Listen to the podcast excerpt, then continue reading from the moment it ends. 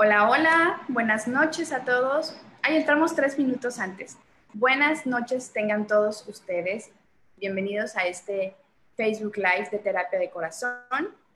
Hoy vamos a hablar de un tema eh, importante y un tema que a muchos nos va a quitar ciertas, este, ciertos tabús o, ciertas dudas que tenemos acerca de la eh, obesidad emocional. Ese es el tema suena fuerte, pero también suena que es algo que tenemos hoy por hoy que, checar qué está sucediendo con, con nosotros y creo que está sucediendo en nuestro entorno por los datos que seguramente más adelante nos va a dar nuestra invitada que repite sesión con nosotros y es de casa, la doctora Mariana Plasencia. Hola, ¿cómo estás? Hola Nancy, ¿cómo estás? Aquí muy muy agradecida por tu invitación otra vez aquí a Terapia de Corazón para dar un tema bastante importante y que se viene manejando durante este tiempo también. ¿no? Volvemos a los temas importantes de esta cuarentena. Sí, los temas que son recurrentes y que tienen que ver, al final de cuentas, con lo emocional. Queda que estamos haciendo en Terapia de Corazón, tú eh, como parte también de, de este equipo, de formar redes de apoyo, pero también de informar a la gente de por qué suceden ciertas cuestiones, porque a veces nos quedamos este, pensando que, ay, bueno, ya yo soy así y ya ni modo, ¿no? Y pues soy de hueso ancho. entre otras cosas. Entonces creo que sí es importante, pues que existan diferentes canales, diferentes formas en las cuales podamos informar, ¿no? Que se nos abra la mente, que, que viendo las cosas positivas, a lo mejor que nos está dejando esta pandemia, es que tenemos el tiempo de alguna forma de buscar aquella, aquellos temas y aquellas situaciones que a lo mejor nos incomodan un poquito o que de repente nos da miedo hablar del tema porque precisamente no son temas tan sencillos de abordar, que se nos quite ese miedo y que entendamos el por qué, ¿ok? ¿O qué? Parece que me enojé, ¿o qué? ¿O qué? ¿O qué? ¿O qué están haciendo aquí? Pues informarse, señores. Sí, son temas muy importantes. Aparte, la gente tiene miedo a algunas palabras, ¿no?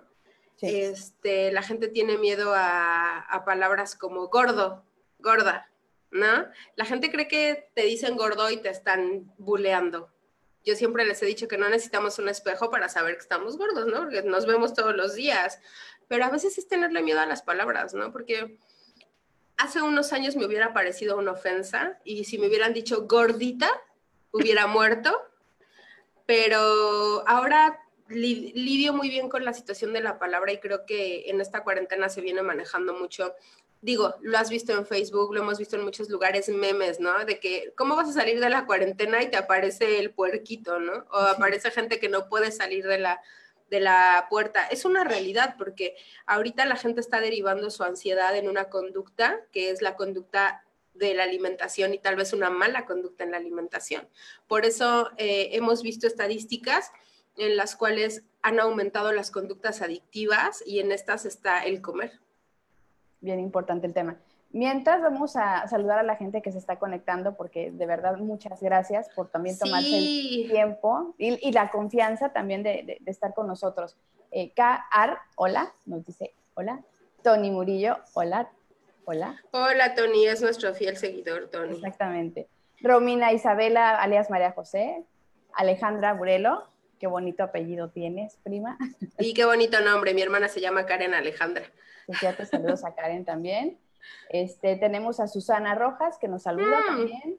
Susi, ¿cómo estás? Permíteme, déjame hago un paréntesis. A ver, Susi, Susi fue la persona que inauguró mi fanpage de doctora Mariana Plasencia. Ah, Ahí está su transformación. Ella es una de mis pacientes eh, tenemos casi un año, yo creo que casi un año trabajando con Susi, tuvo una transformación padrísima, bajó 18 kilos y lo puedo decir porque está en la historia de, la fanpage y te mando un beso Susi, te adoro, te amo.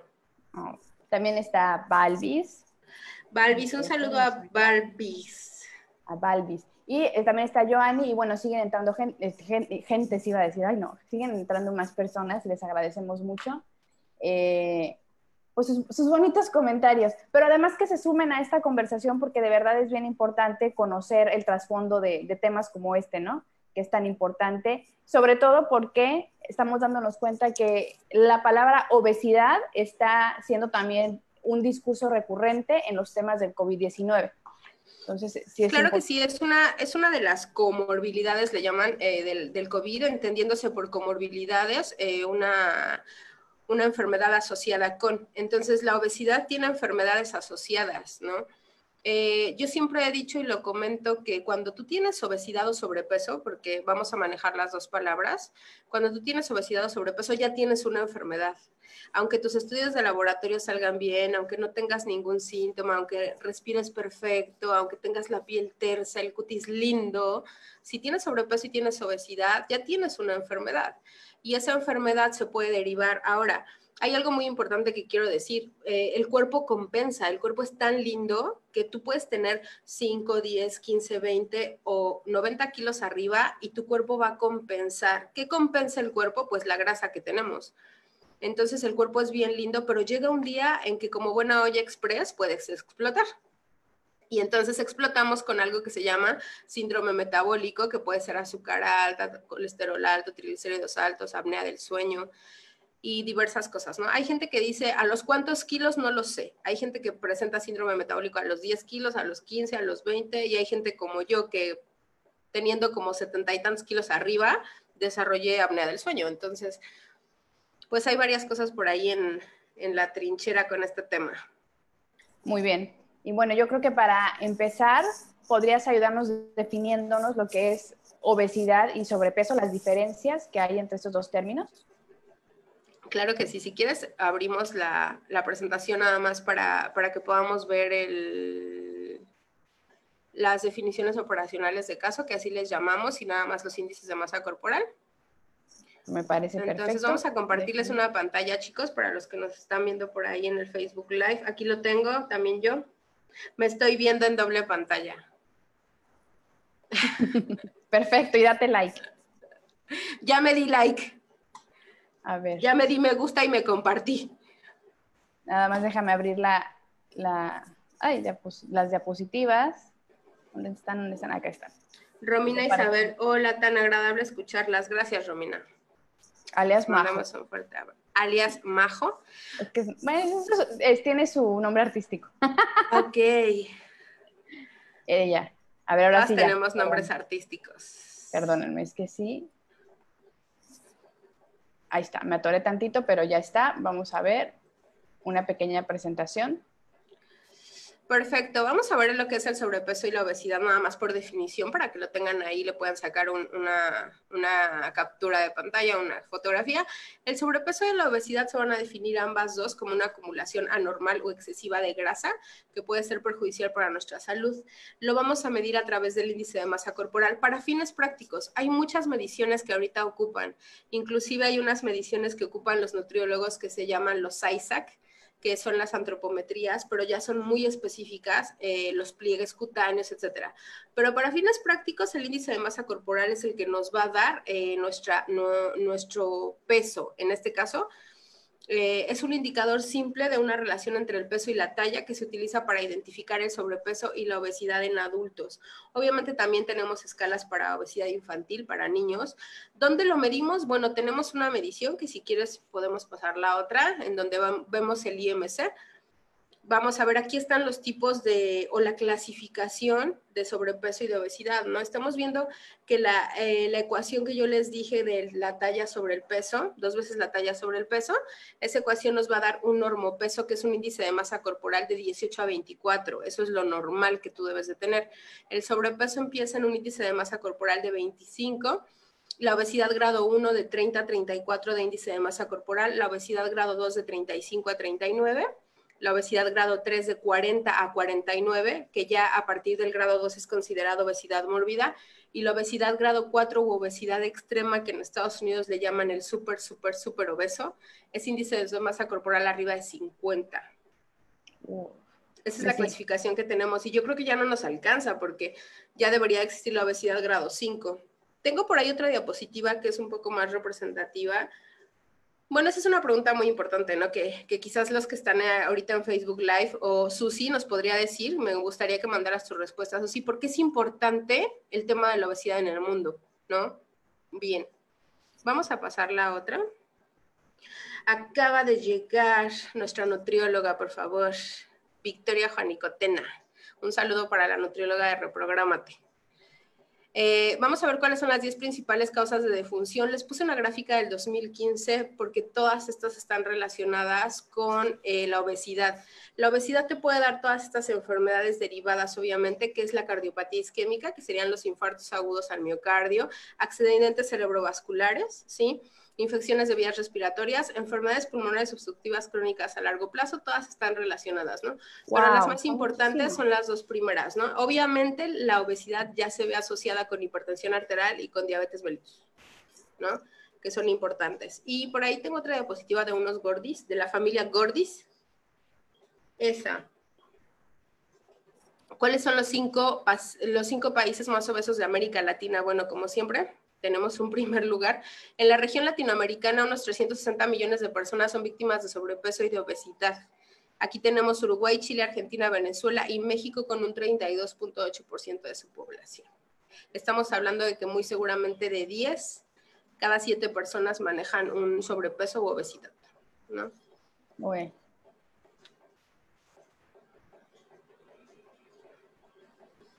Aquí tienes la obesidad en Quintana Roo, esta también es una encuesta, los resultados de la encuesta nacional de nutrición y salud revelan que en Quintana Roo 70 de cada 100 personas, o sea, 70, sí, 70 de cada 100 personas tienen sobrepeso o obesidad en estos rangos que ya manejamos. No son muchas. Estamos hablando de que 30 personas tienen normopeso y eso no, ni siquiera necesitamos irnos a una estadística. Con que salgas a la calle, bueno, ahorita no salgas, pero con que salgan a la calle y observen, se van a dar cuenta cómo estas proporciones son reales, porque ya, ya vemos más gente con sobrepeso que, que, con normopeso, le llamamos nosotros, o que en su peso normal, ¿ok? Mira, esta, me encanta esta imagen y ojalá la, la miren conmigo los que están en, en, Facebook. La llamada la epidemia del siglo es una realidad, y, pero los papás son gordos y el hijo es gordo, ¿no? Hay algo en psicología que se llama las lealtades familiares, que en algún momento tendremos la oportunidad de hablar de eso, pero también esto habla de la genética, pero también habla de la conducta y de la cultura y de lo que le implantamos a nuestros hijos, ¿no? Entonces, realmente, sí hemos visto estos casos y lo vemos frecuentemente en donde los papás son gordos y el hijo es gordo. ¿Por qué? Pues porque obviamente le estamos enseñando a ser gordo, porque no le podemos enseñar a ser delgados porque no somos delgados. O más bien, yo cambiaría la palabra por sano ¿no? Por saludable. Porque el que estés delgado no quiere decir que estés sano. Y ahí está la, nutrióloga que nos comente esta aseveración que estoy haciendo, porque em, delgado no es igual a estar sano. Exactamente. Igual también tenemos entre las personas que nos está viendo a Francisco Ansures, que estuvo la semana pasada, también es nutriólogo y, seguramente también pudiera darnos su opinión al respecto. Nutriólogo, un, un fuerte saludo. Manifiéstense manifiéstense los nutriólogos. Mira, esto es, un, esto es el enfoque que yo hago a la situación de obesidad y a mí me gustaría que todas las personas que me están escuchando supieran algo. Yo vengo de esta cadena de obesidad mórbida, ¿no? Yo fui una paciente con obesidad mórbida. Yo, yo manejaba un índice de masa corporal de 42, ¿no? Aproximadamente. En el 2013 pesaba yo aproximadamente 160 kilos. Entonces, a través de, lo que estudié y a través de mi historia de vida personal, obviamente me doy cuenta de esto. Esto no lo vas a encontrar en ningún libro. Esto es como, obviamente yo planteo una terapéutica y un tratamiento con mi paciente.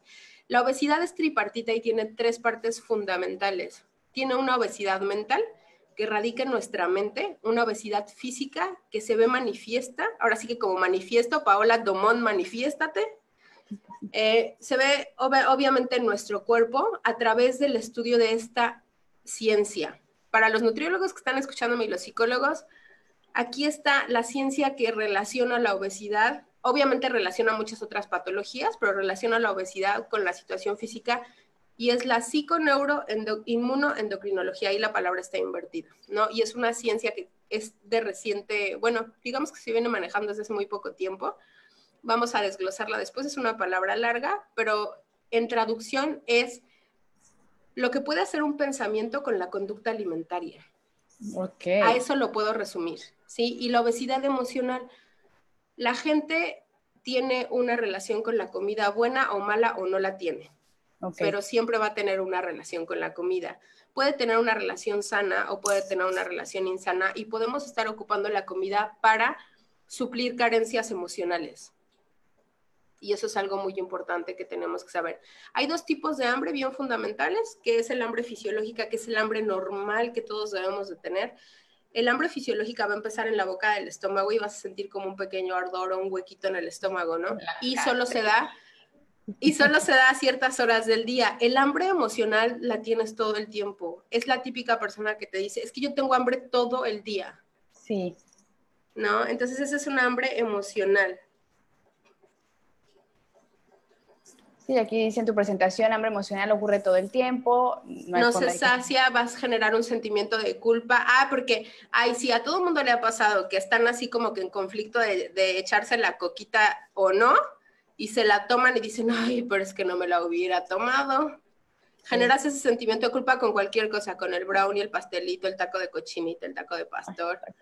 y ocurre después de un evento emocional siempre que mis pacientes me hablan y me dicen, oye, es que tengo muchas ganas de comer esto o de comerme el otro, siempre les hago un recuento de qué es lo que sucedió 20 minutos o 30 minutos antes y generalmente es un evento emocional el que dispara la ansiedad y esa ansiedad obviamente deriva en una conducta emocional que en este caso es ingerir alimentos.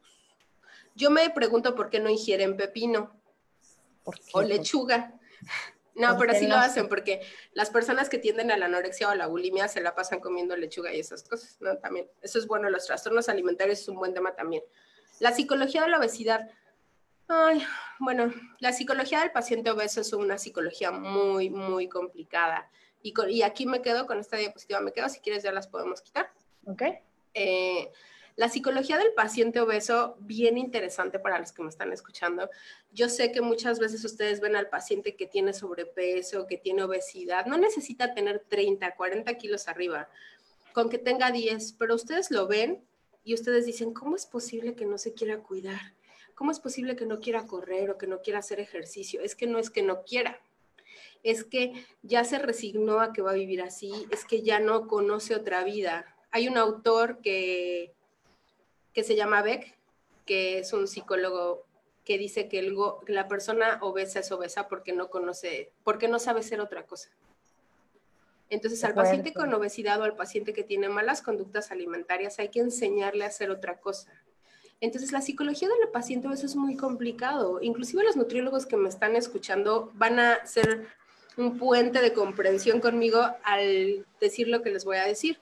Cuando el paciente llega a nuestro consultorio, siempre llega a la defensiva, porque viene con nosotros para que le ayudemos a bajar de peso, pero cuando le dices que está gordo es así de que, ¿y qué comes? ¿No? No, pues es que yo no sé por qué estoy gorda, doctora, porque yo como puro pollo y verduras. Y tú así como que, ah, ok, pero, y no sé por qué, pero tiene tres meses que estoy haciendo ejercicio y no bajo de peso. ¿Por qué no bajaré de peso? Y quieren justificar su gordura a través de muchas cosas, ¿no? Entonces empiezan con los peros, ¿no? Es que no puedo comer bien porque trabajo en el hotel y porque no tengo tiempo y porque mi jefa no me da ni 10 minutos para ir a comer y porque me la paso todo el día en ayuno por mi trabajo. Pues ahorita están en cuarentena y muchos no están trabajando, entonces me preguntaría cuál es el pretexto ahora para los que nos están escuchando. Entonces la psicología es del paciente con obesidad es muy complicada las personas pensarían que el paciente con obesidad se niega a estar bien. No, es que no es que se niegue, no sabe estar bien. Es como el paciente que tiene ansiedad. No es que la quiera tener, es que no sabe cómo no tenerla. Y todas las patologías psicológicas, la ansiedad, los ataques de pánico, las conductas adictivas como la ludopatía, como los trastornos alimentarios, como las personas cutín, para los que no saben las personas cutín, son las personas que se cortan, no sé si han escuchado de ellos, bueno, las personas cutín, no quieren hacer eso porque quieran, es una conducta en la que derivan su situación emocional. Entonces yo cuando veo una persona muy obesa o cuando veo una persona con una obesidad extrema, me pregunto qué es lo que le ha de haber pasado en la vida para que haya llegado a cubrirse de esa manera. Psicológicamente hablando, la obesidad es cubrirse de capas de grasa para evitar el contacto con terceras personas y con el mundo exterior para que no me duela o para que no me lastimen o me dañen. Wow. Es que duele, duele escucharlo porque sobre todo, como decías al principio, los números hablan por sí solos. México, el nivel de obesidad que tiene es, pues es, preocupante, es alarmante. Decíamos también eso de eh, cómo se está relacionando ahorita todo lo que tiene que ver con obesidad y COVID-19 y por qué ahora la palabra obesidad nos está haciendo tanto ruido cuando tendría que habernos hecho ruido desde hace 30, 40 años, ¿no? Y que no es un tema recurrente, que, como platicábamos con otros doctores, que hablábamos de, por ejemplo, la salud mental no se, no se toca sobre la mesa porque son temas que desconocemos, que son tabúes, etcétera, y darnos cuenta el daño que nos hacemos con lo que comemos es impactante. Y es donde dices, un momento, si para mí la comida es, no sé, es un premio o es mi momento favorito del día, pero no estamos haciendo las elecciones correctas. Y lo que me impresiona de lo que dices es que eh, la psicología de una persona obesa, tal cual no sé cómo se le llame, o sea, o tiene un bloqueo, o simplemente no se da cuenta cuando ya tiene 50 kilos arriba, y, porque yo también lo he cuestionado de repente con gente que conozco y digo, ¿en qué momento pasó de tengo 5 kilos este, de sobrepeso a tengo 60 kilos de sobrepeso? Pero sin hablar de, temas de obesidad, yo lo viví el año pasado. De repente, en un momento que dije, un momento, este, este peso, estos 10 kilos de más, ¿en qué momento? Y realmente me puse a pensar, un segundo, realmente te puede pasar sin darte cuenta.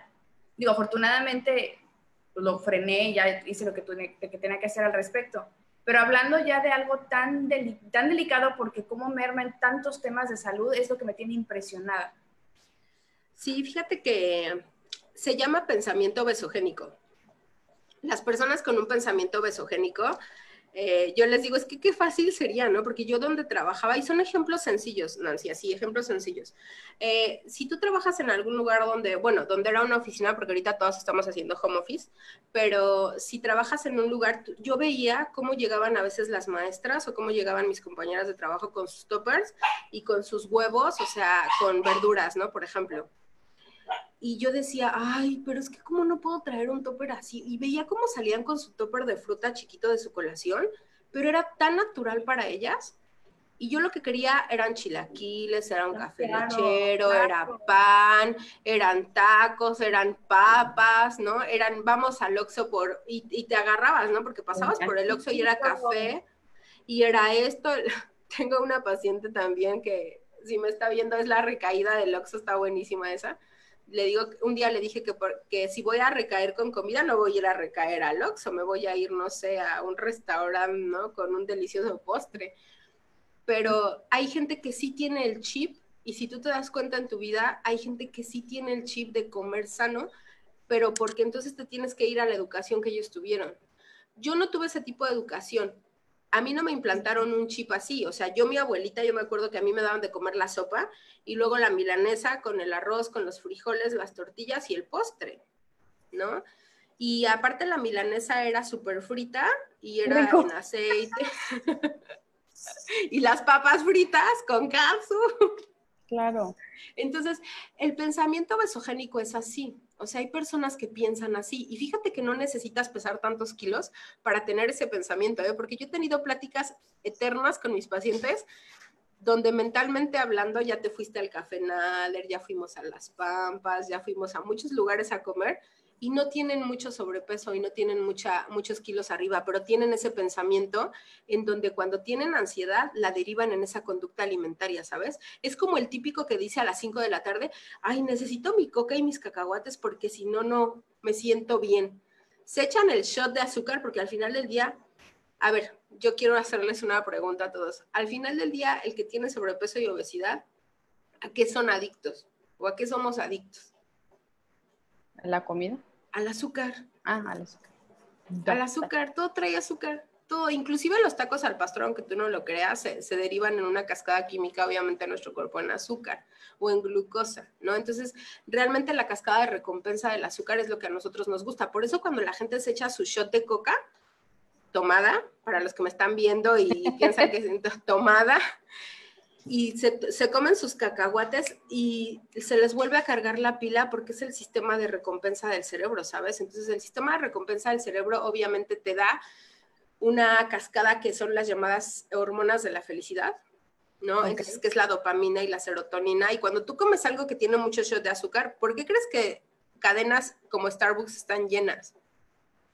El frappuccino es 6, 7, 8 veces pura azúcar, ¿no? Entonces, ahí, se las, ahí les encargo. Sí, y digo, y al final de cuentas lo hemos platicado y lo, la semana pasada lo vimos también con Francisco Ansúrez, saludos de nuevo, que no hay que satanizar a los alimentos, es simplemente saber qué comer, cuándo comer. Digo, que nos demos un gustito de vez en cuando, está bien, pero lo que es preocupante es la, la mala alimentación, los malos hábitos que tenemos en general. Ah, este, conozco gente que come muchísima carne asada, la papa al horno rellena de este, crema con queso, con eso, qué delicia, ¿verdad? Pero, pero no puedo, yo, yo, yo lo pienso, digo, para empezar, mi gastritis va, ¿no? Pero en segundo, decir, es que pues, es muy pesado para, o sea, comer, o cenar eso. Por ejemplo, hay gente que cena súper pesado, este, que desayuna, come y cena con su vaso de Coca-Cola. Y lo digo, en, en, mi infancia y preadolescencia, yo era, de, con mi familia era así. Desayunamos que el huevito con frijoles o machaca o no sé qué, vaso de Coca-Cola. En la tarde, lo que fuera de comida, Coca-Cola. Coca-Cola, patrocínanos, pero sin azúcar, ¿no es cierto? O la Coca-Cola Light, ¿no? O la Coca-Cola Cero. Yo quiero que revisen, hay una, hay una, ah, bueno, hay una plática muy interesante que por cierto la da una coach que si me estás viendo se llama la coach Severin. Eh, ella da mm. una plática muy interesante. ¿Sí la conoces, Severin Essence? Sí, trabajé con ella hace algunos años. Ay, amo a Severin Espejitos. Si nos ves, te mando un fuerte saludo y un fuerte abrazo. Fíjate que ella tiene una plática acerca de la, la, lectura de etiquetas. Qué importante saber leer las etiquetas de lo que me estoy comiendo. Es bien importante porque lo light no es light. Y lo bajo en azúcar a veces no es ni bajo en azúcar. En los ingredientes hay más de 50 maneras de llamar al azúcar. Y generalmente en los ingredientes podemos encontrar derivados de esto. Así, verdura. Es muy interesante. eso no viene. Ah, yo eso no viene. ¿no? Entonces yo, yo lo que les digo a los pacientes es lo siguiente, o sea, la persona que tiene kilos de más o que tiene sobrepeso, que tiene obesidad, de verdad, y que me escriban, no les gusta estar así, no existe el gordo feliz. Yo siempre se los he dicho, no es cierto. Eso de que yo estoy gordis, que me siento feliz, es no es verdad. Lo que pasa es que es un mecanismo de defensa que tenemos porque es una justificación a que yo me siento bien así, pero no es cierto no se sienten bien así. Entonces, la persona que tiene obesidad siempre quiere bajar de peso, pero tiene la idea de que entrando a una dieta va a bajar de peso, pero ¿por qué rebotan? Porque siempre dicen, a mí siempre me preguntan, doctora, ¿sus protocolos tienen rebote? Y yo siempre les contesto lo mismo y no me dejarán mentir. Yo les digo que el rebote es una persona que ya fue con todos los nutriólogos del mundo mundial y que al final del día no cambió lo que tenía que cambiar, que era su mente y su pensamiento. Hay personas que tienen el bypass gástrico y no me van a dejar mentir y vuelven a subir de peso. ¿Por qué? Porque no les operaron la mente, les operaron el estómago. Entonces hay que entender que el problema que tiene también el paciente con obesidad, sí, sí es cierto, tiene problemas a nivel físico, pero tiene un problema máximo a nivel mental, donde no está relacionando la comida con algo nutritivo, sino está relacionando la comida con algo destructivo y es una conducta autodestructiva porque sabemos que el hecho de ser obesos nos va a traer enfermedades y es como morirse y matarse lentamente y poco a poco, como el alcohólico, como el drogadicto, como el ludópata, como el que se ahorca con las finanzas. Entonces es una muerte realmente lenta y paulatina. Entonces la conducta con la comida va relacionada directamente con la autodestrucción y directamente con la falta de amor propio, la falta de autoestima. ¿No? Entonces esa relación es bien importante. Ahora la gente cree que se mete a dietas baja de peso y ya vuelve a hacer su vida totalmente y exactamente igual, vuelven a su normalidad habitual y no va a pasar nada. No, lo que necesita una paciente con sobrepeso y con obesidad es cambiar sus estilos de vida alimentarios por estilos de vida alimentarios saludables. Tiene que quitar un bloque de su cerebro y meter otro, quitar un bloque malo y meter un bloque bueno. A eso le llamamos obviamente programación neurolingüística y eso lo ocupamos con los pacientes obviamente para reprogramarlos en ese sentido. Los pacientes que han venido conmigo eh, para tratamientos para bajar de peso, digo, todos los logros son de ellos y hay muchos que me están viendo, entre ellos Susi, y más que van a salir en la página, eh, en la fanpage que tenemos de doctora Mariana Plasencia, pero tienen un gran logro. La mayoría ya lleva uno, dos o hasta tres años y hay un chavo que vamos a, a sacar próximamente que ya tiene cuatro años que bajó 47 kilos de peso y los mantiene. ¿Pero por qué los mantiene? No porque esté a dieta todo el tiempo, porque entendió la relación que había entre la comida y lo que era sano y lo que aceptaba y lo que necesitaba su cuerpo, porque literalmente hay una fotografía muy impactante que dice que nosotros somos lo que comemos. y hay una persona comiendo hamburguesas y todo está gorda de hamburguesas, ¿no? Entonces sí es real. A mí me costó mucho trabajo entenderlo y aparte fue doloroso entenderlo, pero es real. Sí, es que tu caso también es de aplaudirse. ¿Cuánto, cuánto, cuántos, ¿Cuántos kilos bajaste? Como, como 70 y contando. como 70 y en cuenta. ¿Y en temas de, de salud, cómo estabas? Ah, no, a mí en el 2013 se me detona. Yo hasta el 2013 vivía como una gorda feliz. Y en el 2013 la vida me puso con apnea del sueño, me dio apnea del sueño, convulsioné tres veces en una semana. ¿Qué es la apnea del sueño para los que no tenemos ni La apnea del sueño es una enfermedad en que cuando están dormidos empiezan a roncar, o sea, por la presión de la grasa que hay sobre de nuestros órganos internos.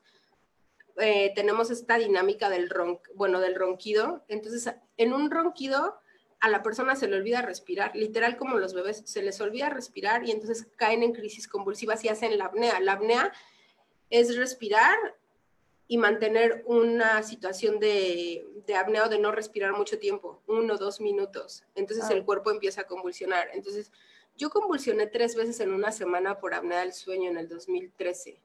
Cuando me hice los laboratorios, pues tenía el colesterol alto, los triglicéridos altos, el azúcar alta, y me sentí muy mal porque yo sabía que una convulsión más me podía llevarme, me podía llevar a la muerte, me podía llevar a morirme. Entonces no reaccioné ahí, porque yo les mentiría si les dijera que ahí me entró una conciencia sobre de mi cuerpo. No es cierto.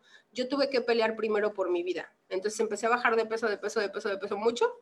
Y ya después entendí la relación que había con la comida, que yo era una persona que tenía una adicción muy fuerte a la comida, al azúcar, y ya después entendí todos estos procesos mentales que puede vivir un paciente con obesidad, pero después. Y sí es muy difícil tratar a un paciente así, pero no es imposible. O sea, yo tengo casos, yo soy uno, pero tengo casos que han bajado 50, 40, 35 kilos, 25 kilos, han restaurado su salud. Y aquí están caminando en la, en las paradisíacas playas de Cancún, bueno, ahorita no, pero en un futuro caminarán con bikini. Sí, es que eh, quise retomar el, el, punto que es tan importante porque hoy por hoy, por esa situación es que la vida te llevó a donde estás ahorita y finalmente estamos platicando de eso aquí en Terapia de Corazón. Tu caso es digno de admirarse, pero también lo que platicábamos hace rato, ¿cómo es que no te diste cuenta que de este, 5 o 10 kilos pasaste a ¿Cuántos has bajado hasta el momento? ¿70? Pero yo bajé en dos años, yo bajé en un año 60 kilos, bajé 10 kilos por mes. Con el tratamiento que manejo en Cancún, bajé 10 kilos por mes con ese tratamiento. Pero es que no me di cuenta porque yo fui una paciente que siempre fui un poco más que los demás. O sea, en la secundaria yo ya manejaba un sobrepeso. Ya era de las típicas niñas que no iba a, con la, a la alberca con las amigas porque ya se le veían rollitos con el traje de baño.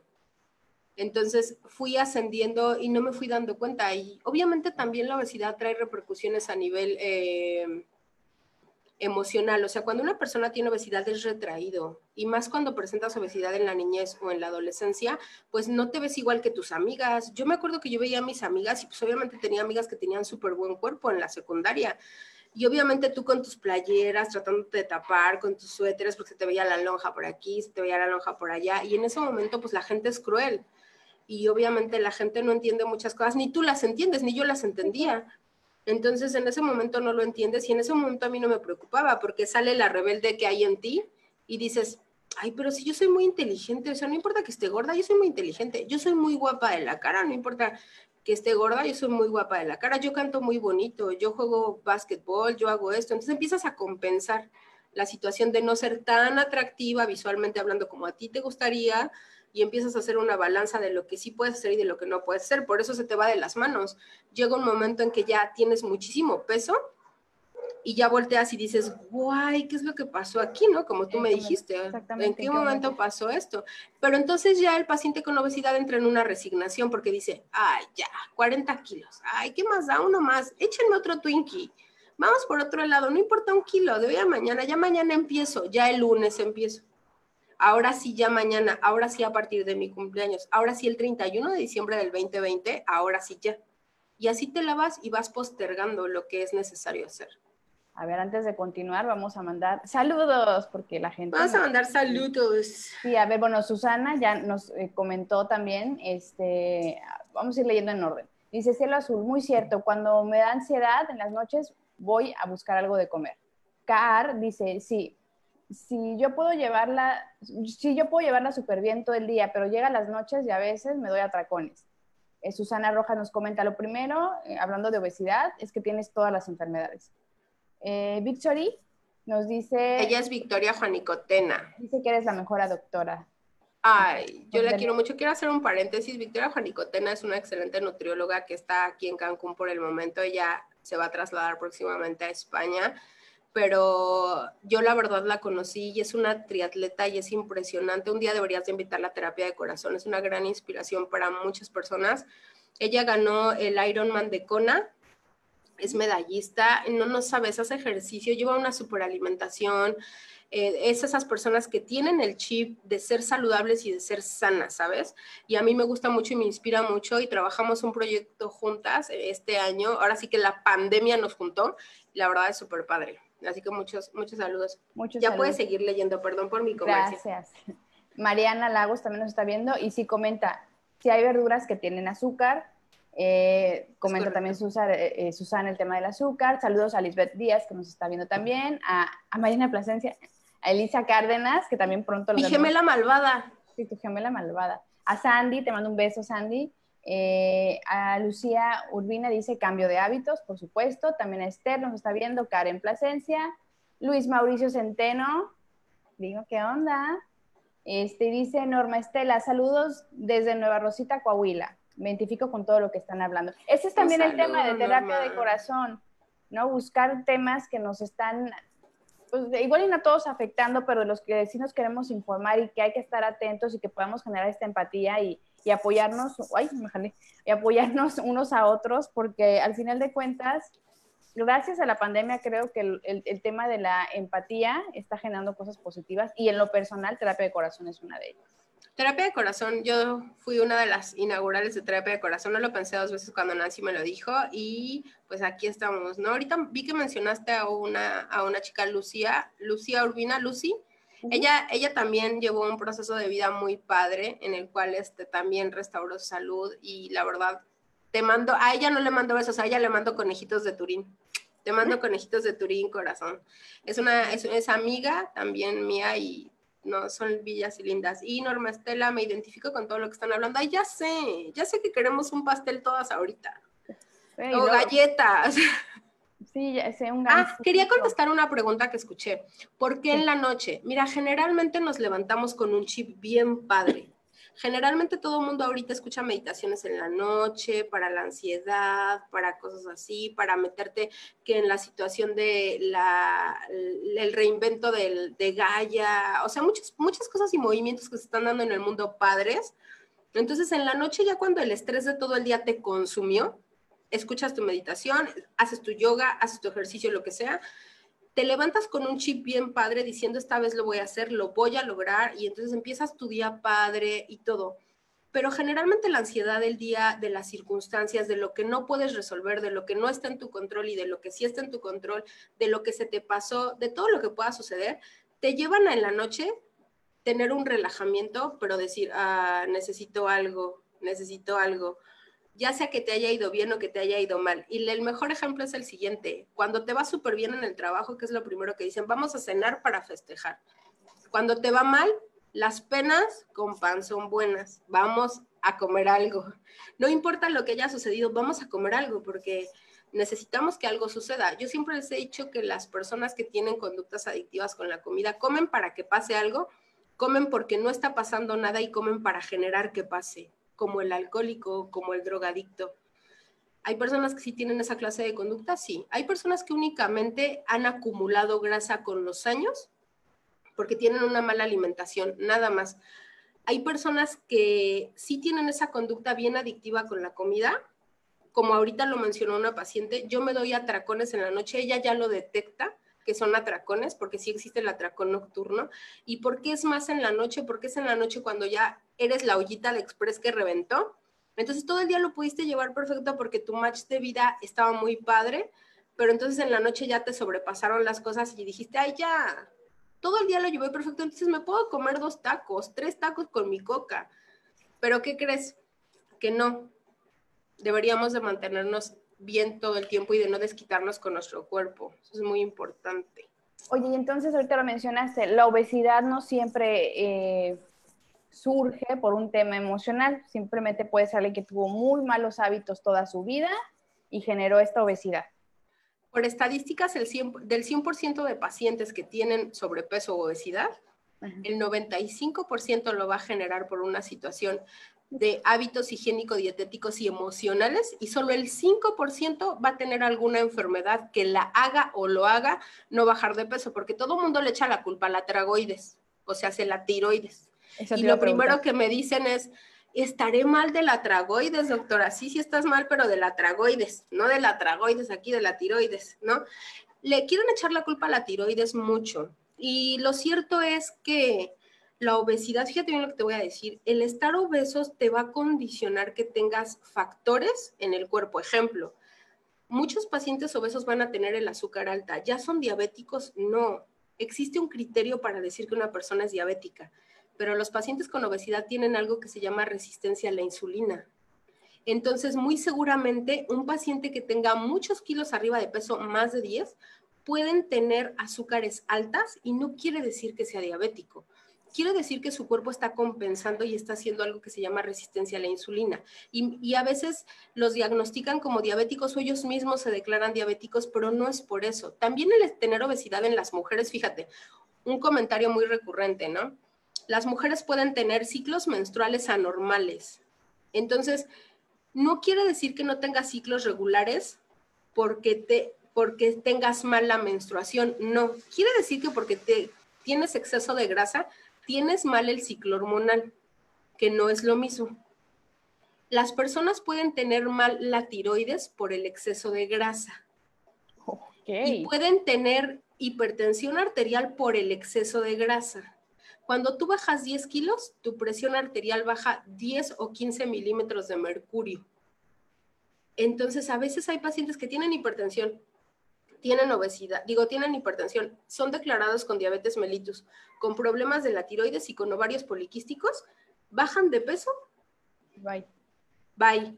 Ojo, eso solo es al inicio, porque si ya te mantuviste mucho tiempo con obesidad, mucho tiempo con hipertensión, mucho tiempo con diabetes, llega un momento en que bajas de peso y no se quitan las comorbilidades. Pero yo, mis ojos lo han visto, ¿eh? Yo he visto pacientes con esteatosis hepática, que es hígado graso, que lo mencionaban en los comentarios, hígado graso grado 3, retomando hábitos higiénico-dietéticos, o sea, comiendo bien, haciendo ejercicio y todo, regresar a un grado 1, ajá, solo por modificar la alimentación. Y no me van a dejar mentir los que están aquí, que son profesionales de la salud del 100% que requieres para restaurar tu salud y bajar de peso, el 70% es la alimentación. Y a veces no tenemos la ecuación adecuada, porque la gente cree que porque hace tres horas de ejercicio, estando gorditos, o sea, con sobrepeso, haces tres horas de ejercicio, comes mal y tienes que adelgazar. No. Tienes que comer bien, hacer ejercicio y tampoco excederte por los músculos y por el sistema de ácido láctico, etcétera y obviamente bajarás de peso. Pero hay gente que hace ejercicio mucho todos los días, pero tienen una alimentación muy deficiente, entonces se mantendrán gordos. Por eso no bajan de peso. Ahí es donde yo digo que este espacio eh, va a generar mucha empatía con mucha gente. Quiero saludar también a Fer Vara, que se unió a la conversación. Fer, saludos hasta Monterrey. Y comentar que dice Mariana Lagos, yo fue lo último que creía, era de la tiroides y tómala, tengo un año con hipotiroidismo y es muy complicado mantener el peso porque depende mucho del hormonal y en verdad es muy difícil. Sí, las personas que tienen declarado hipotiroidismo, que no tienen exceso de grasa, en el cuerpo es muy difícil mantener la situación de la tiroides normal. Pero una persona que tiene hipotiroidismo o hipertiroidismo, que se dan los casos, que tenga un exceso de grasa corporal o un índice de masa corporal arriba de 25, que es lo que manejamos que era lo normal, generalmente cuando bajan de peso y la grasa se normaliza en el cuerpo, porque sí debemos de tener grasa, pero no en exceso, obviamente, por eso está el índice de masa corporal y el porcentaje de grasa, que es otra antropometría. Entonces, obviamente, cuando lo restauramos, se restauran muchas cosas, ¿no? Yo he visto pacientes, yo he visto pacientes con hipertiroidismo o hipotiroidismo y han restaurado su tiroides y han dejado el medicamento. No todos, hay casos, ¿no? precisamente Susana comenta que una, una cuñada tomó el protocolo, que ahorita nos vas a platicar del protocolo de reprográmate, y tenía poliquistosis. Ajá, y al terminarlo ya estaba sana de eso. Y dice Mariana, ¿por qué los eh, endocrinólogos no te dicen eso? Ay, no sé, es que son mis colegas y pues, no sé, no, fíjate que yo siento que la obesidad y no, bueno, no siento, yo sé que la obesidad es un tema que todavía no está muy eh, ampliado, todavía la gente tiene muchos tabús, ¿sabes? Eh, la gente todavía no, no acepta muchas cosas. Es más fácil para la gente tomar Redotex que llevar una, una buena alimentación. ¿Qué es Redotex? El Redotex es un medicamento que anda circulando, por eso lo digo como si fueran dulces, porque ya llega el paciente y te dice, dame mi Redotex, por favor. Hay muchos medicamentos que ya son de circulación y que obviamente son para quitar el hambre y ellos creen que son para bajar de peso, pero en realidad tienen otro proceso diferente en el cuerpo. Ojo, el ser humano quiere obtenerlo todo sin dar nada a cambio. Pues. Eso es la realidad y para todo, y todos somos así, me incluyo.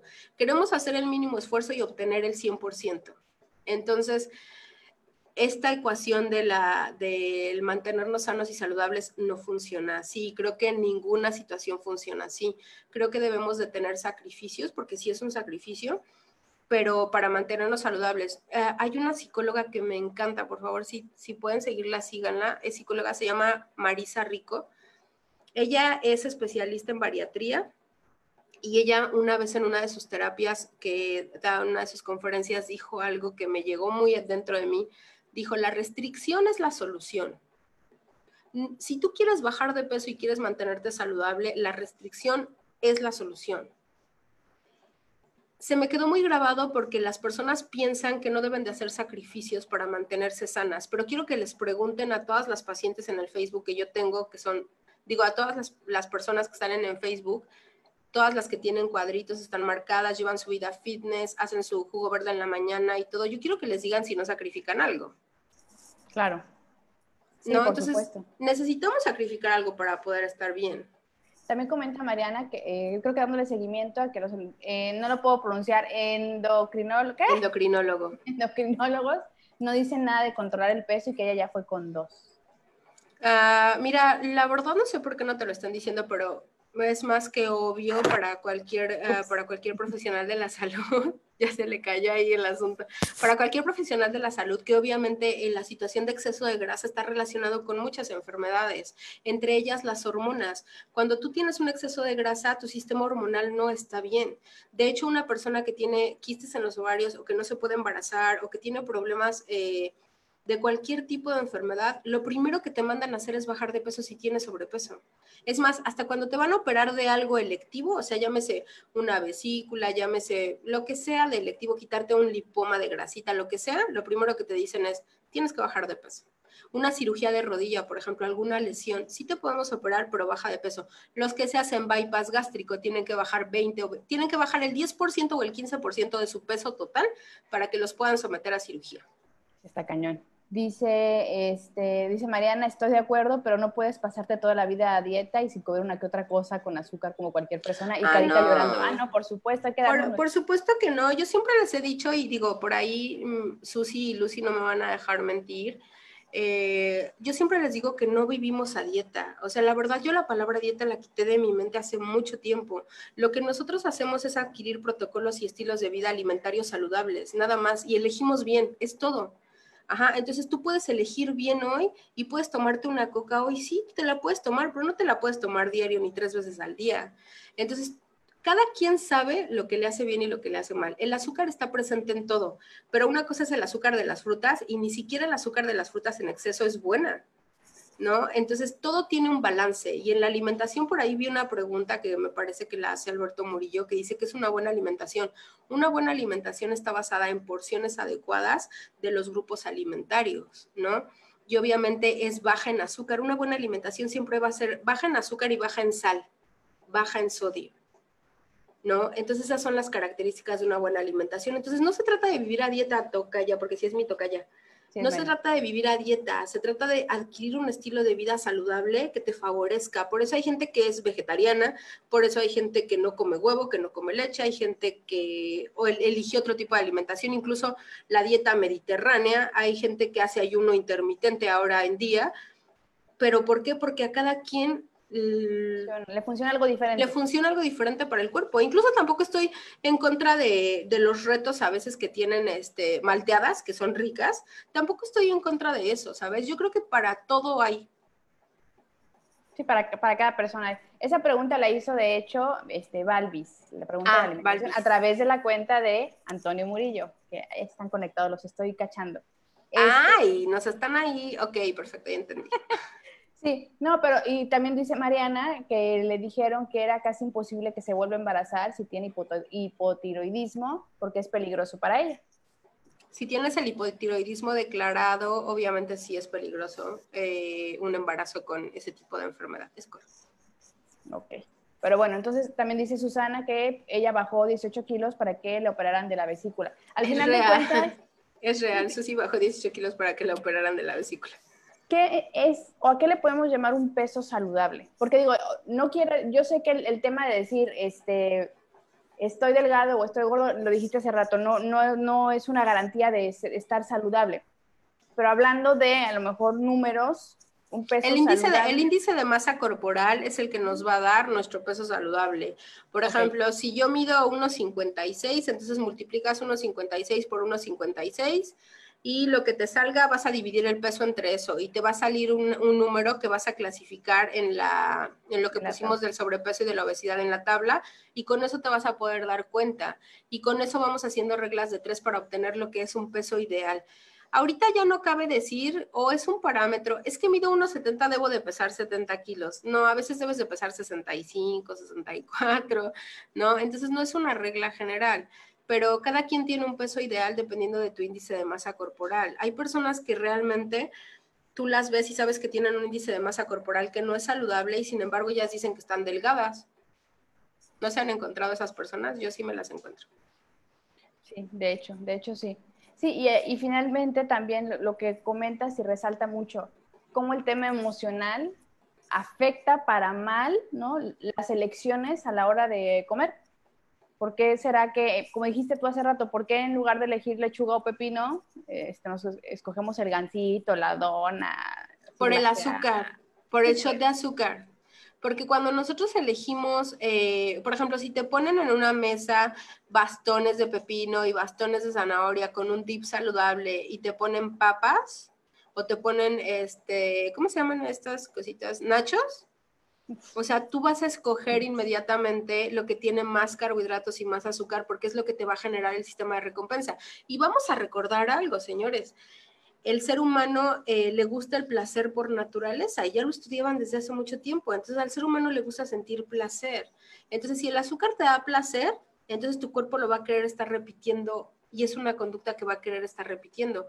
Ahora, hay personas que tienen problemas entre la relación de la conducta alimentaria con, bueno, más bien entre lo que sienten con la conducta alimentaria. Sí hay personas que se ponen ansiosas o que tienen miedo o que lloran o que sufren o que tienen una depresión muy fuerte y que lo derivan en la comida es real. Hay personas que no son así, hay personas que lo canalizan eh, de otra manera. No, no siempre lo canalizas en la comida, pero generalmente la mayoría de las personas que ahorita están en cuarentena y no me dejarán mentir, ha sido muy complicado mantenerse, mantener la sana distancia del refrigerador. Sí, ¿no? Yo les digo, yo les digo su sana distancia por el pero del refrigerador y ya ni pelo el refrigerador porque díganme quiénes no han caído en esas conductas de estar abre y cierre el refrigerador. Sí, claro, tenemos mucho tiempo de sobra. Lo que yo te puedo comentar, ahora que estamos compartiendo experiencias, el año pasado que también estuve en un régimen alimenticio, por decirlo, de, sí es régimen alimenticio, de hecho.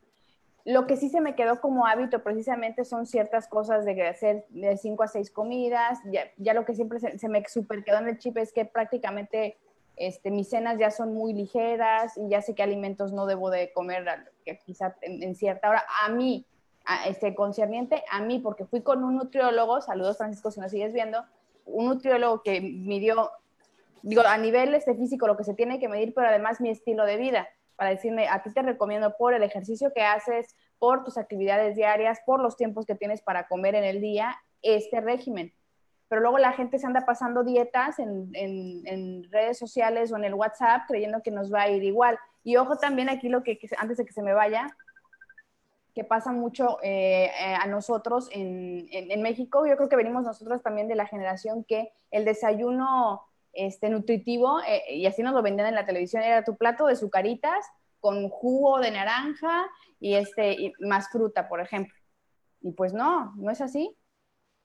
No, fíjate que culturalmente hablando nos han vendido muchas cosas. Por ejemplo, nosotros que vivimos en la península no podemos dejar de ver algo, ¿no? Por ejemplo, a mí me impresiona cómo le llaman a los niños hermosos cuando están gorditos, ¿no? Es que los niños están hermosos, ¿no? Y si, entonces si estás gordito, estás hermoso, es un chip muy importante que te implantan desde que eres chiquita. Y luego también ahorita eh, los papás tienen ciertas conductas con los hijos, ¿no? Por ejemplo, si el niño está llorando mucho y yo quiero que se esté en paz, la paleta, eh, las papitas. Exactamente, el chocolate, los acostumbramos. El chocolate. Entonces, obviamente, el niño aprende un sistema de recompensa. El niño aprende que cuando él está ansioso, él está mal o él está algo, tú le das dulces. Entonces, el dulce agrava el problema. Entonces, él tiene ya una relación. Ahora, culturalmente hablando, nosotros tenemos una muy mala cultura alimentaria. Todo lo relacionamos con comida. Fiestas, comida, cumpleaños, comida, bodas, comida. ¿Cómo va a haber un cumpleaños sin pastel? A ver, dígame usted, ¿cómo va a haber un cumpleaños sin pastel? ¿No? ¿Cómo va a haber un cumpleaños? Fíjate que hay un video muy interesante, que ahorita que me estoy, estoy hablando de los pasteles, búsquenlo en internet a ver si podemos dejar. Eh, se llama Ni un poncho más. A ver, tú sigue hablando en lo que yo, en lo que sí, se llama Ni un poncho más y por favor véalo porque es el primer caso documentado eh, en México de un niño de 13 años que murió de un infarto agudo al miocardio por obesidad. Y sus papás hicieron ese video y hacen un recuento y pasan al niño en un cumpleaños precisamente, pasan el pastel y lo pasan a él agitado, saludando a la cámara, porque creen obviamente que, que corrió mucho y todo, pero pues no era la obesidad que le estaba afectando. Pero curiosamente, si usted ve el video, se va a dar cuenta cómo su mamá, su papá y sus abuelos manejan obesidad y están hablando y dando un mensaje de que no deberíamos de estar gordos. Entonces es impresionante cómo, cómo existen este tipo de cosas y cómo vamos implantando ese chip nosotros desde que somos pequeños a nuestros hijos o a nuestra descendencia. Entonces, culturalmente hablando, México es un país muy rico en comida, pero creo que no sabemos llevar un equilibrio. Eso es evidente, ¿no? No, no sabemos llevar un equilibrio. Quiero leer algún comentario. Dice Mariana Lagos, creo que lo que más nos presiona es la sociedad en cómo comprarán los cuerpos y catalogan a las mujeres. Fíjate que sí es muy importante lo que te venden, porque también eh, vamos a hablar de pasarelas, vamos a hablar de la imagen que a veces te venden acerca de las mujeres, no es sana. Hay personas que se venden y que obviamente estás viendo pacientes anoréxicas, ¿no? Entonces es muy importante eso. Mike Moreno dice, yo siempre tuve un cuerpo fit, sigo comiendo igual, pero el sedentarismo en casa me ha hecho subir de peso. No es depresión ni nada mental, solo que no puedo hacer la misma actividad física que antes y eso me causa frustración. Fíjate que eso es muy importante, Mike, porque aunque me dices aquí que no tiene que ver con una depresión, no, pero fíjate la palabra que ocupaste, eso me causa frustración. Y al tú tener frustración, te voy a decir cuál es la cascada que ocurre en nuestro cuerpo. Cuando nosotros estamos frustrados, entramos a un lugar que es la zona de la tristeza y entonces nuestro sistema endocrino provoca una hormona que se llama cortisol, que es la hormona del estrés, y entonces es una hormona que mete a mi cuerpo en un estado de huida. Entonces, como no sabemos qué va a pasar y ahorita todos tenemos el cortisol muy alto porque estamos en ese estado de huida, no sabemos qué van a decir el gobierno, no sabemos qué va a pasar. Entonces el estado de huida es el cuerpo diciéndome, no sé si corro o me detengo, no sé si tengo que correr o parar. Cuando tu cuerpo está así, lo único que hace es retener grasa. Entonces no vas a bajar de peso ni aunque estés comiendo bien, porque la hormona está, esta hormona del cortisol está elevada y entonces me bloquea el proceso porque yo estoy muy estresado. Entonces dice la psicología que el primer lugar en donde debes de perder peso es en tu mente. Tienen razón, porque tiene que bajar el cortisol. Ahorita hay muchas personas que están haciendo cambios ah, de hábitos alimentarios y que crees que no se eh, que no se está viendo reflejado por esta hormona del cortisol y no se va a ver reflejado, ¿no? Entonces es algo bien importante. Sí, y hablando de los hábitos de que decíamos hace rato, en, mi caso, hace un, más de un año, que fue cuando ya me atreví a ir al nutriólogo, porque yo era decía, ay, no, yo puedo, si voy al gimnasio todos los días y hago casi dos horas de ejercicio. ¿Cómo demonios voy a necesitar un nutriólogo? Y fue la época, fueron esos tres meses que más duro le di al, gimnasio, que más estuve, es más, me saltaba comidas con tal de ir al gimnasio. Fueron tres meses que me hicieron subir fácil tres o cuatro kilos. Sí, y fíjate que ah, hay que tener en cuenta algo también muy importante. Eh, la ecuación es diferente cuando, cuando estás haciendo ejercicio. Cuando estás haciendo ejercicio, mm, tarda el cuerpo tres meses en reestructurarse. Entonces, la gente que está haciendo ejercicio, cambiando sus hábitos alimentarios, Ajá, quiere tener resultados a las dos semanas, no, porque el cuerpo se va a inflamar, hay un proceso. Entonces, para que se empiece a invertir la, el, porcentaje de grasa y el porcentaje de masa muscular, tardas hasta tres meses. Sí, digo, es un, es un asunto de tener paciencia, pero también de ser constantes y, como dijiste, hacer sacrificios, ¿no? Hablando ahorita de la gente que este, quiere bajar de peso, que, que quiere iniciar un nuevo régimen, una alimentación, pero ahorita lo que me gustaría es, eh, ya para ir cerrando este, este Facebook Live, es que nos platiques precisamente de Reprográmate, porque tú tratas a personas con obesidad, que ya es un nivel Me encantan mis gorditas. Yo las amo a todas y a todos. No, y, que lo que decíamos al principio, que todo esto nace pues por, por, tu experiencia en la vida y tus setenta y pico kilos que has bajado y que sigues bajando, y porque entiendes todos esos procesos mentales y fisiológicos o físicos a los que pues la gente con obesidad se tiene que enfrentar. Entonces, háblanos de este, de este proyecto que se llama Reprográmate. Fíjate que Reprográmate nace, nace en el... Ya también a mí se me cayó aquí el asunto. Como me hace rato, toda, toda la mesa se me cayó.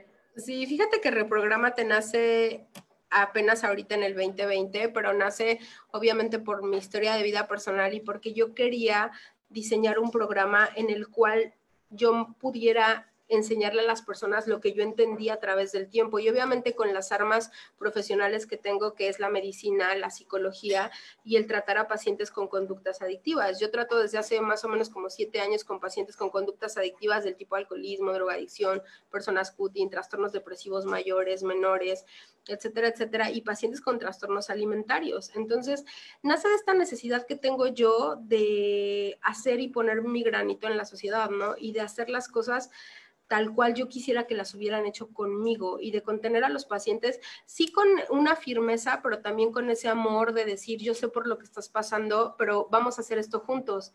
Y entonces hago un acompañamiento emocional que creo que es lo más importante de Reprogramate, en donde tú llegas conmigo o el paciente llega conmigo y todos los días se reporta conmigo, todos los días estoy con él de la mano viendo cuánto pesa, viendo cómo están sus comidas, que me manden fotografías de sus comidas, que también se involucren en su proyecto de vida, porque necesitas cocinar para involucrarte, necesitas empezar a cambiar tus hábitos alimentarios. Entonces, reprogramate, tratamos las tres partes eh, del ser humano, que es la parte mental, la parte física y la parte emocional, que te llevan a tener conductas alimentarias destructivas para ti y que te llevan a encontrar ese equilibrio también. Eh, tengo pacientes que tienen mucho tiempo conmigo, un año, un año y medio, y que ya eh, ahora sí que nos soltamos mutuamente y ya ellos eh, eh, siguieron su ritmo, pero no han subido de peso y han mantenido ese estilo de vida saludable y ese estilo de vida alimentario sano. Entonces, reprogramate, eso se trata, y creo que lo más importante de reprogramate es hacer ese acompañamiento eh, con el paciente de tipo emocional. ¿Qué es lo que yo ocupo? Bueno, yo ocupo diferentes planes alimentarios, obviamente planes nutricionales diseñados para el paciente en específico. No todos tenemos que comer cinco veces al día, no todos tenemos que hacer ayuno intermitente, no todos podemos comer carne, no todos podemos comer pollo todos los cuerpos son diferentes y cada cuerpo habla contigo. Yo siempre les he dicho, tu cuerpo te habla si lo escuchas. Hay gente que me va a decir que yo estoy loca, pero no. Bueno, sí, estoy loca, pero convencida de que estoy loca. Pero sí, tu cuerpo te habla y te dice lo que tú necesitas, de verdad. Hay un programa que es muy bonito que se llama, lo que se llama Se Cuida, que es de una eh, psico, sí, psicoterapeuta que se llama Christian Raymond muy bonito que habla eh, precisamente de esta relación que debes de tener con tu cuerpo. Entonces, también ocupo un tratamiento que fue con el que yo bajé de peso, que se llama HCG Diet, que existe la certificación en Estados Unidos y que sí ocupo un medicamento para ayudarles a bajar de peso, pero este lo ocupo para personas que ya tienen más allá de 10 kilos de, peso o que quieren desintoxicarse de azúcares y lo aplico, pero en este tratamiento puede bajar un hombre hasta 8 kilos de grasa por mes y una mujer hasta 6 kilos de grasa por mes. Y entonces en ese tratamiento es donde hago pérdidas masivas de peso y en donde el paciente obviamente se involucra. Pero a todos los pacientes hago que se involucren porque se trata de su transformación, no de la mía. Yo ya viví la mía. Sí, yo, yo sí sigo viviendo la mía, ¿no? Pero ellos tienen que involucrarse en su transformación. Es como cuando... Eh, hago acompañamientos emocionales para otro tipo de situaciones o conductas, ellos tienen que involucrarse en su tratamiento porque el tratamiento es de ellos, no es mío. Yo ya pasé mi proceso. El proceso es de ellos y a mí me encanta ver cómo en las fotografías que sacamos y que tú te he compartido, Nancy, me encanta ver el antes y el después porque su transformación, son sus kilos, es su disciplina y ahí se, se prueban a sí mismas porque saben que pueden lograrlo. ¿Quieres que compartamos tu foto de antes y después, la tuya? Ah, sí, pasa, pásamela, es mi gemela malvada y yo. No. Me encanta cuando ves esa fotografía porque entiendo que Mariana tuvo que pasar, ay, me, hasta me sí. Mariana tuvo que pasar por muchos procesos para llegar a esta Mariana que usted ve ahorita. Perdóname. Se la van a pasar y se la van a compartir pero ese es reprográmate y la verdad estoy enamorada de los procesos psicológicos de los pacientes con obesidad. Me gusta mucho ese tema, eh, me gusta llevarlo con mis pacientes al consultorio. Yo siempre les he dicho que no tengo un nombre definido para lo que yo hago en su, en su totalidad, ¿no? Ah, pues ahí estoy yo. En su foto de su lado izquierdo pesaba 160 kilos y la del lado derecho tiene, pues es del año pasado, cuando todavía no era rubia, como usted puede ver. Entonces, este, esa soy yo cuando llegué a Cancún en el 2013. La cara te cambia, todo te cambia. Sí, acá tienes otro. Ay, bueno, no. Ahí puede ver usted de la transformación del ser humano. No, y es importante, ¿sabes qué? Compartirlo porque es tu éxito.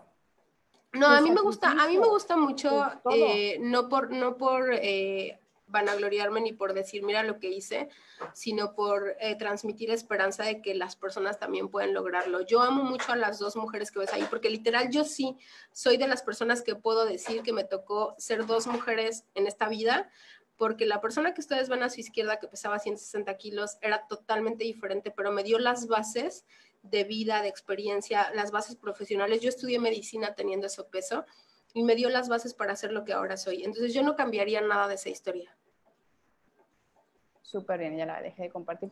Te felicito y además digo, cada quien tiene sus, este, sus propios logros en la vida, en, en diferentes cuestiones, así vamos poco a poco y eso es lo importante, ¿no? Que encontremos a profesionales en la salud que nos puedan ayudar en estos procesos y que, que tengamos disciplina, pero que también tengamos fe, ¿no? Que tengamos fe en nosotros mismos y nos apapechemos, ¿no? Y sepamos que esto es por nosotros y que nadie lo va a venir a cambiar.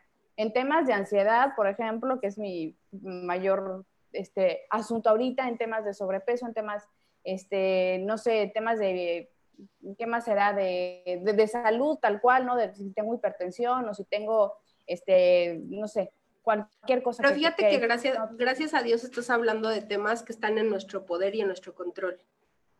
Porque yo siempre, lo, sé, siempre lo he dicho, ¿no? Ahorita vivimos una situación mundial que no está en nuestro control pero sí está en tu control que te llevas a la boca 24 horas. Si está en tu control que piensas 24 horas. Si está en tu control que hagas ejercicio en esas 24 horas. Entonces, eh, no te estoy diciendo algo que no puedas hacer. Al contrario, es algo que tú puedes hacer y por eso es tan genial.